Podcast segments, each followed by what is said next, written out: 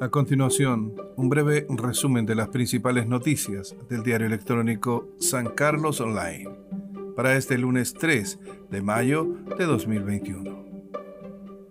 En el plano nacional, salario mínimo, la otra batalla que viene desde este lunes en el Congreso y que enfrentará al gobierno con la oposición.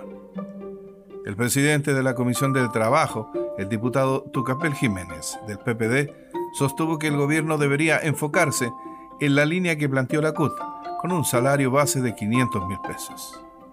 Esta semana se vienen varias discusiones de tono importante en la Comisión de Trabajo de la Cámara. Una es sobre el bono de los 200 mil pesos para los afiliados a las AFP con saldo cero en sus cuentas, de cara al tercer 10%. Y a esto se suma el debate del reintegro de las cotizaciones. Y la otra batalla es sobre el sueldo mínimo y enfrentará nuevamente al gobierno con la oposición. En el plano local.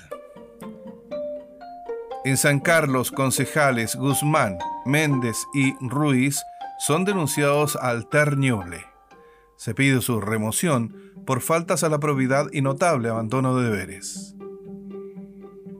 El pasado 28 de abril, la concejala Lucrecia Flores, que había pedido sin resultados que el Consejo Municipal de San Carlos analizara las consecuencias del fallo del Tricel, que destituyó al alcalde Yebrie, decidió finalmente recurrir al Tribunal Electoral para pedir que sea ese tribunal el que establezca las responsabilidades administrativas, faltas a la probidad y abandono de deberes de los ediles Héctor Guzmán, Pedro Méndez y Sergio Ruiz.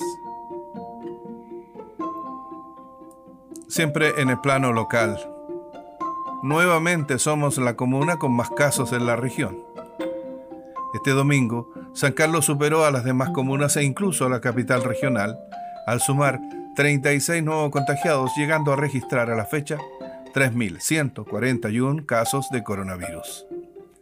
Si bien las autoridades regionales han hecho lo posible por colaborar en evitar la movilidad con algunas medidas, es evidente que al no tener la comuna un propio plan o comité de crisis que desde el inicio desarrollara acciones preventivas, hoy estamos sufriendo las consecuencias y acercándonos peligrosamente a colapsar nuestros establecimientos de salud.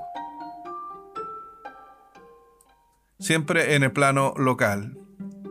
Caída de un árbol y cortes de luz el fin de semana en San Carlos.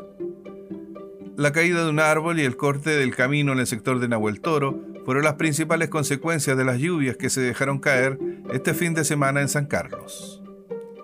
Así lo confirmó a este medio el alcalde subrogante Gonzalo Uribe, quien dijo que se había actuado rápidamente con los organismos responsables, ya que se trató de una situación ocurrida en sus ámbitos. Alcalde insiste en pedir voluntarios para actuar como inspectores sanitarios. Este lunes, podría finalmente surgir el listado de funcionarios que colabore en las tareas preventivas del COVID y permita al municipio poder responder al llamado de la comunidad para disminuir los casos de coronavirus en San Carlos. Culmina así este breve resumen de las principales noticias del diario electrónico San Carlos Online de este lunes 3 de mayo de 2021.